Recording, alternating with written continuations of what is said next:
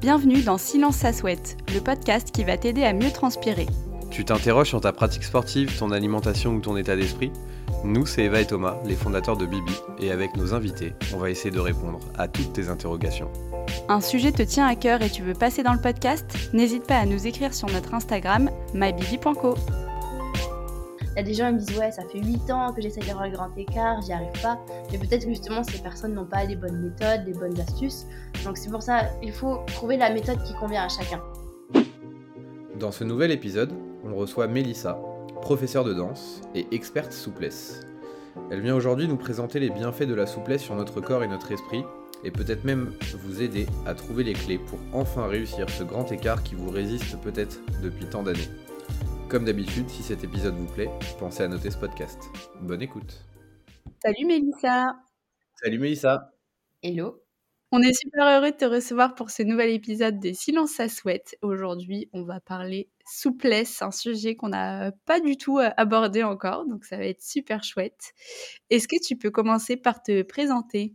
Ben déjà, merci de me recevoir pour parler souplesse, hein, ça va être cool. Euh, moi, je m'appelle Mélissa, j'ai 29 ans. Euh, je suis professeure de danse, donc je donne des cours de danse pour les enfants dès 2 ans, mais aussi pour des enfants, des ados, des adultes.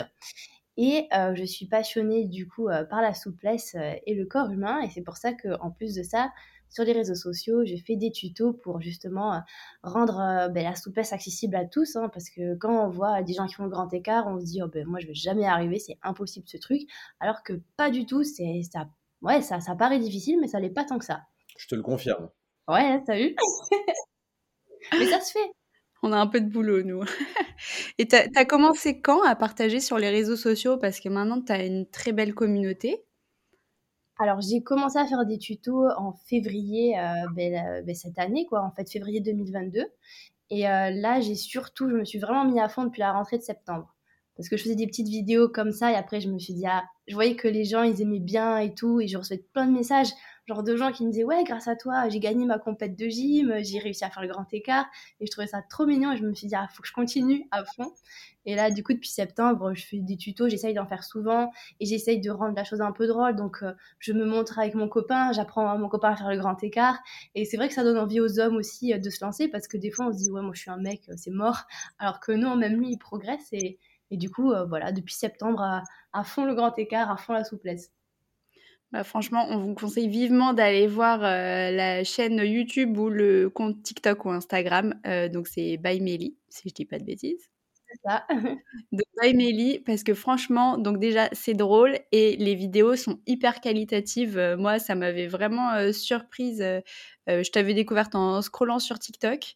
Parce qu'on n'a pas l'habitude justement de voir des contenus aussi quali, donc on vous conseille vivement d'aller voir. Du coup, on va commencer à parler souplesse. Est-ce que tu peux nous présenter les principaux intérêts d'être souple? Alors, être souple, hein, ça énormément de bénéfices et d'intérêts. Déjà, rien que pour les sportifs, hein, que ce soit les personnes qui font de la muscu, qui font, je sais pas, euh, de la natation, qui courent, mais en fait, travailler sa souplesse, ben, ça te permet d'acquérir une plus grande amplitude de mouvement autour de tes articulations. Et du coup, quand tu es plus flexible, tu peux utiliser plus facilement le potentiel de tes muscles. C'est-à-dire que quand tu fais un squat, mais quand tu es plus souple, quand tu es plus mobile, mais tu peux descendre plus bas, donc tu as plus de force. Ou par exemple, quelqu'un qui court, il va avoir des plus grandes foulées, il va courir plus vite. Euh, quelqu'un qui fait de la natation, il peut allonger encore plus le bras et du coup il pourra encore mieux nager. Donc rien que pour ça, ça a des bénéfices euh, incroyables. Hein. Et euh, je t'en parle même pas pour la danse. Hein. Quand, tu, quand tu danses, ben, tu peux faire des choses beaucoup plus impressionnantes. Quand tu fais le grand écart, tu lèves la jambe plus haut, ça te donne beaucoup, beaucoup plus de possibilités de performance. Là, ta phrase sur le squat, ça me fait penser, donc quand tu dis qu'en étant plus souple, on peut aller plus bas, etc. On entend beaucoup parler de mobilité. Est-ce que c'est différent de la souplesse? Alors, il y a une petite différence entre la mobilité euh, et la souplesse. La mobilité, c'est plus vraiment dans le mouvement. La souplesse, ça va être quelque chose de passif. C'est-à-dire que la mobilité, ça va être un étirement, mais tu ajoutes quelque chose de dynamique autour. Tu vois, le squat, c'est dynamique parce que tu descends, donc tu vois, tu as cette force, tu utilises tes muscles et tout. Et la souplesse, des fois, pour vraiment la définir, c'est tu t'étires et tu attends que ça passe. Tu vois, tu laisses passer le truc. Donc il y a cette différence entre la mobilité qui est active, c'est vraiment le mouvement, et la souplesse qui est passive, en mode tu t'étires et puis c'est tout. Après, tu as la souplesse passive et tu as la souplesse dynamique si tu vas aller plus loin, tu vois. Mais si on veut vraiment faire la différence entre mobilité et souplesse, euh, c'est cette différence-là. Ok.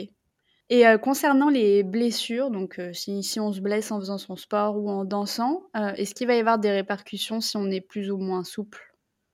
Mais disons que si tu es souple, ben, on va dire que ta, zone de risque, ben, tu l'écartes. Parce que si tu es plus souple, par exemple, tu as moins de chances de te tordre la cheville. Si tu es flexible des chevilles, bah, tu vas moins te faire mal. Et pareil, c'est important de s'étirer avant sa séance de sport. Faire des étirements plutôt dynamiques, hein, pas passifs, parce que passif, tu vas juste étirer le muscle, tu peux te, faire un petit peu mal quand tu n'as pas l'habitude. Si tu fais des étirements actifs, tu vois, tu, euh, tu te muscles et en même temps tu t'étires, ben, ta séance de sport, tu la vivras mieux parce que tu seras capable de faire des mouvements avec plus d'amplitude plus facilement. Donc c'est important de s'étirer avant sa séance de sport. Et après aussi, tu peux t'étirer, mais c'est recommandé de s'étirer pas de suite après ta séance de sport, 20 minutes après. Donc tu te laisses refroidir et 20 minutes après, tu t'étires. Je sais que c'est difficile parce que quand tu as fini ta séance de sport, tu es en mode bon, c'est bon, j'ai fini. Mais c'est vrai que si tu t'étires 20 minutes après, ben, peut-être que tu auras moins de courbatures, tu te sentiras mieux. Donc c'est vrai que c'est important de s'étirer.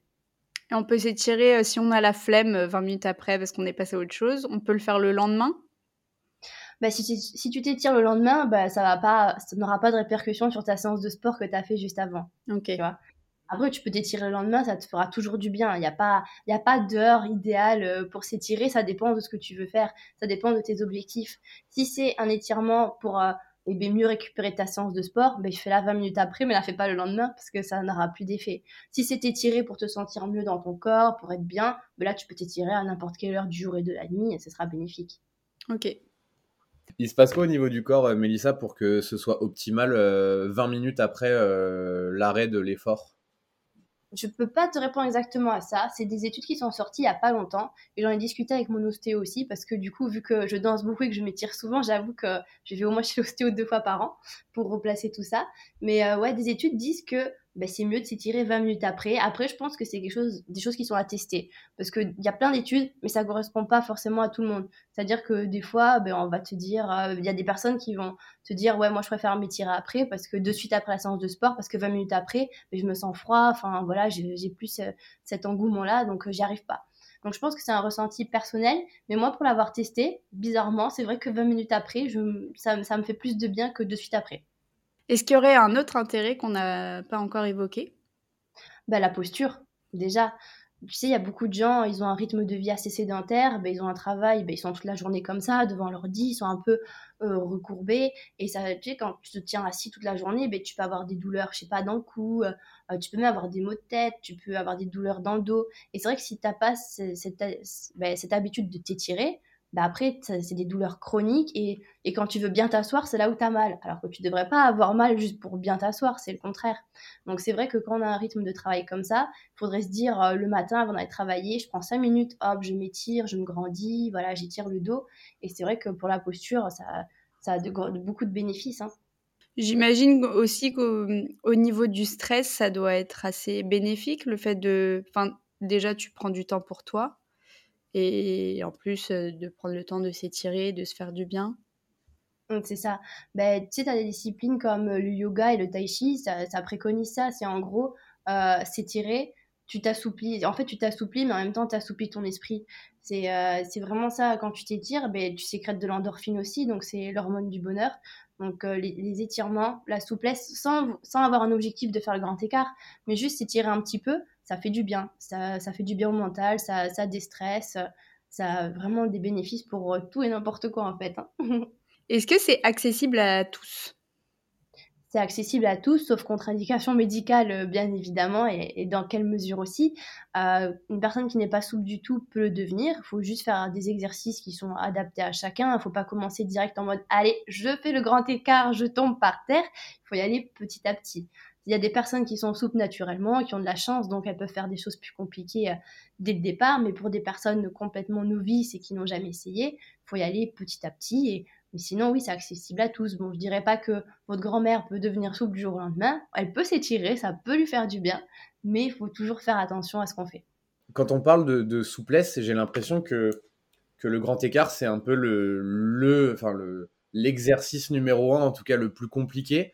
Pourquoi ce diktat du grand écart? Pourquoi c'est un exercice qui est aussi dur à réaliser?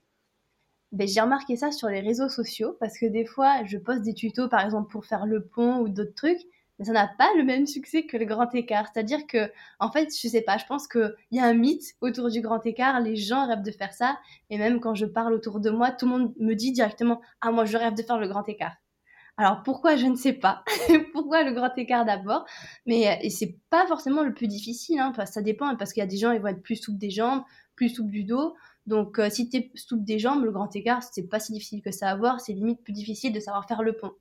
Donc euh, c'est pas la difficulté, c'est un ressenti pareil personnel au niveau de chacun. Mais c'est vrai que le grand écart ça fait rêver. C'est un mythe. Mais carrément, oui, ça fait rêver. Après aussi, on, on en entend parler beaucoup quand on est petite fille aux petits garçons d'ailleurs, mais dans les cours qu'on fait de danse, de gym, euh, c'est un peu le goal. ouais, quand tu vois quelqu'un faire le grand écart, là, waouh, moi aussi je veux le faire et tout, euh, c'est impressionnant en fait. Est-ce qu'il y a des inconvénients? Parce que là, on n'a parlé que des bienfaits. Ben, les inconvénients, c'est les courbatures. Hein et puis, euh, quand tu t'étires, ben oui, ça fait mal. Ça tiraille, ça tire. Mais le problème, c'est que si tu sens pas un minimum de douleur, ben, c'est comme si tu faisais rien. Pour qu'un étirement soit efficace, ben, il faut le sentir si tu le sens pas, c'est qu'il se passe rien dans ton corps. Donc euh, oui, ça, ça chauffe, ça pique, ça brûle, mais après, quand tu as fini ta séance, t'es tellement bien, t'es es bien, tu dis, ah, je suis fière de l'avoir fait, j'ai sué, j'ai transpiré, mais au moins je l'ai fait. Donc pour moi, l'inconvénient, c'est ça, c'est il faut avoir le mental, la patience, parce que devenir souple, ben, on ne devient pas souple euh, en une semaine, sauf si on a de la chance et qu'on a des articulations de malade et qu'on est souple de base. Mais sinon, ouais, être patient et être motivé et avoir du mental et se dire, bon, ça fait mal, mais c'est pour mon bien. En parlant de la douleur, est-ce qu'il y a une limite? Moi, je sais que quand je fais des exercices, bon bah tout de suite ça tire, ça fait mal, et parfois j'ai des ressentis de oulala, là là, euh, mais je vais pas me péter quelque chose là. Euh, est-ce qu'il y a une limite dans la douleur ou un, seuil où il faut pas aller plus loin parce que ça devient dangereux? Ben, Moi, ce que je dis à mes élèves souvent, c'est euh, sur une échelle de 1 à 10, combien tu as mal? 10 si ça commence à atteindre les 7, arrête. c'est que ça devient un petit peu dangereux. Aussi quand, quand tu trembles, parce que des fois quand tu fournis un effort et quand tu essayes de t'assouplir, des fois tu peux, tout d'un coup tu tétanises, tu trembles, là je dis stop, on arrête. Après c'est vraiment, encore une fois, c'est un ressenti personnel. Il y a des gens, ils sont plus ou moins douillés. Hein.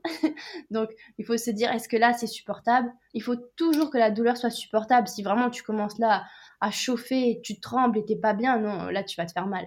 Donc, euh, faut faire attention et surtout boire de l'eau parce que quand on s'étire, faut s'hydrater si on boit pas, franchement, c'est impossible de s'assouplir. Ok. Euh, tu conseilles combien de fois par semaine et, des séances de combien de temps? Alors déjà, euh, je dirais 4 séances par semaine parce qu'il faut quand même des jours pour récupérer parce que tu vas avoir des courbatures surtout au début, ça va être pas le plus agréable mais c'est pas grave. Donc 4, euh, séances par semaine à coût de 15 minutes, franchement, parce que aussi les gens pensent qu'il faut prendre une heure pour s'étirer, mais c'est pas vrai. Si tu t'étires régulièrement 15 minutes, 4 fois par semaine, tu vas avoir des progrès. Donc si on se fait 4 euh, séances par exemple de renforcement ou de musculation par semaine, on finit sa séance, on prend 20 minutes où voilà, on va s'hydrater, on redescend un peu et tout de suite après on cale c'est un quart d'heure de souplesse, étirement. Ouais, carrément, tu peux faire ça et tu vas voir que tu vas t'assouplir. Ok. Est-ce que ta séance d'étirement, elle doit forcément être couplée à une autre pratique sportive ou est-ce que ça peut se suffire? Pas du tout. Hein. D'ailleurs, si tu fais euh, de la muscu et que tu as des courbatures à cause de la muscu, euh, tu peux faire ta séance d'étirement le lendemain, c'est pas grave. Tu peux t'étirer après pour mieux récupérer au niveau de ton corps. Tu t'étires 5 minutes. Et même, tu te dis, bon, le lendemain, je fais pas muscu, mais je vais m'étirer pendant 15-20 minutes. Donc, tu n'es pas obligé de coupler ça à, une autre, euh, un autre sport du tout. Hein. Tu peux te dire, bon, là, je prends 15 minutes pour moi, je m'étire et après, je vais travailler, je vais faire ci, je vais faire ça. Pour une personne lambda, donc vraiment, on va prendre une moyenne, qui se lance aujourd'hui dans ton rythme de 4 séances par semaine de 15 minutes, en combien de temps tu penses que cette personne peut avoir le grand écart? Alors ça, c'est très difficile à dire parce que certaines personnes vont progresser très vite parce que déjà, ça dépend de l'âge. Hein. Parce que si c'est une ado, elle pourra l'avoir très rapidement. Si c'est une adulte de 30 ans ou je sais pas de 40 ans, ben ça mettra plus de temps. Il y a tellement de facteurs euh, physiques, on va dire innés et génétiques que ça je peux pas contrôler. En tout cas, ce que je peux dire à chaque fois et ce que je dis à tout le monde, c'est que si vous vous entraînez régulièrement, que vous buvez bien de l'eau, un litre et demi par jour, et que vous êtes motivé, vous allez progresser vite. Mais le grand écart, ben, franchement, euh, j'ai des personnes qui l'ont en deux semaines, j'ai des personnes qui l'ont en plus d'un an, tu vois. Donc, euh, c'est très difficile à dire, il n'y a pas de moyenne. Et d'ailleurs, j'ai fait des sondages là récemment sur Instagram. Il y a des gens qui me disent Ouais, ça fait 8 ans que j'essaye d'avoir le grand écart, j'y arrive pas. Mais peut-être justement, ces personnes n'ont pas les bonnes méthodes, les bonnes astuces. Donc c'est pour ça, il faut trouver la méthode qui convient à chacun. On peut l'avoir rapidement, mais il faut quand même être patient rapidement. C'est pas forcément deux semaines, 30 jours. Ça peut être euh, une bonne année ou quelques mois. Ok. Et dans euh, cette période où on entend énormément parler de morning routine, est-ce que c'est quelque chose que tu conseillerais, par exemple, euh, voilà, de se réveiller et de prendre 15 minutes pour faire ses étirements, ou alors est-ce que c'est un peu trop violent dès le réveil? Non, franchement, moi je le conseille. Hein. Le matin, il faut y aller doucement, bien sûr. Il ne faut pas se faire mal dès le matin pour commencer la journée. Euh, si on est du matin, il faut le faire. Moi, je sais qu'en hiver, j'ai trop froid le matin, donc je fais pas mes étirements le matin, je vais plutôt le faire le soir. Mais il y en a à qui ça convient très bien. D'ailleurs, c'est même recommandé parce que ça fait du bien à l'esprit, ça fait du bien à la tête. Et après, tu es bien dans ton corps toute la journée pour travailler, faire ce que tu as à faire. Ok. Est-ce qu'il y aurait des choses qu'on n'aurait pas dites encore euh, pour bien commencer euh, à s'assouplir? Euh, ouais, il faut se fixer un objectif. Hein. Si tu veux faire le grand écart, tu dis je me concentre sur des étirements pour le grand écart, parce qu'il faut pas aller dans tous les sens. Voilà, si c'est un objectif de performance grand écart, concentre-toi sur les jambes. Si c'est un objectif de bien-être, euh, tu fais un peu tout le corps. Donc c'est juste ça pour savoir où tu vas, mais sinon il n'y a pas de prérequis pour commencer. Est-ce que tu aurais des petites astuces pour progresser plus vite? La régularité, la motivation boire de l'eau et comme disais, se fixer euh, un objectif et ne jamais abandonner parce que c'est vrai que quand on n'est pas souple, euh, franchement, c'est dur. Hein. Au début, euh, tu es en mode mais je vais jamais arriver, mais c'est pas vrai. C'est pas vrai du tout. On, ne soupçonne pas tout ce que le corps est capable de faire quand on l'entraîne. Juste une petite question, Mélissa, si quelqu'un n'a pas comme objectif, je vais me prendre en exemple hein, de manière extrêmement personnelle. Mon objectif sera absolument pas de faire le grand écart quel autre objectif très concret je pourrais me fixer? Eh ben, par exemple, comme je disais, pour les gens euh, qui courent ou même qui font du tennis, si tu es plus souple des bras, ben, tu auras peut-être plus de force, plus d'amplitude, tu vois, ça, ça peut vraiment t'aider. Hein. Et puis même pour mieux récupérer de chacune de tes séances de sport. Tu vois, à la fin de ta séance, tu t'étires, tu auras peut-être moins de courbatures. Donc euh, rien que pour ça et pour te sentir bien, ou même pour ta tête, pour te sentir bien dans ton esprit. Ok, bah écoute, merci beaucoup Mélissa pour euh, toutes ces astuces. Euh, on espère que ça vous a donné envie de devenir plus souple, en tout cas nous carrément. Donc on vous mettra dans les notes de l'épisode euh, tous les réseaux de Mélissa parce que évidemment si vous voulez vous lancer, bah, quoi de mieux que de suivre ces petits tutos et ces petites vidéos qui sont encore une fois archi canon. Merci Mélissa et on te retrouve dans 15 jours pour une séance guidée d'assouplissement à la voix. Donc une grande première. Yes, trop hâte. À bientôt. Merci Mélissa. À bientôt. Voilà, c'est la fin de l'épisode. S'il t'a plu, n'hésite pas à nous écrire un avis sur Apple Podcast ou Spotify. À bientôt pour un nouvel épisode.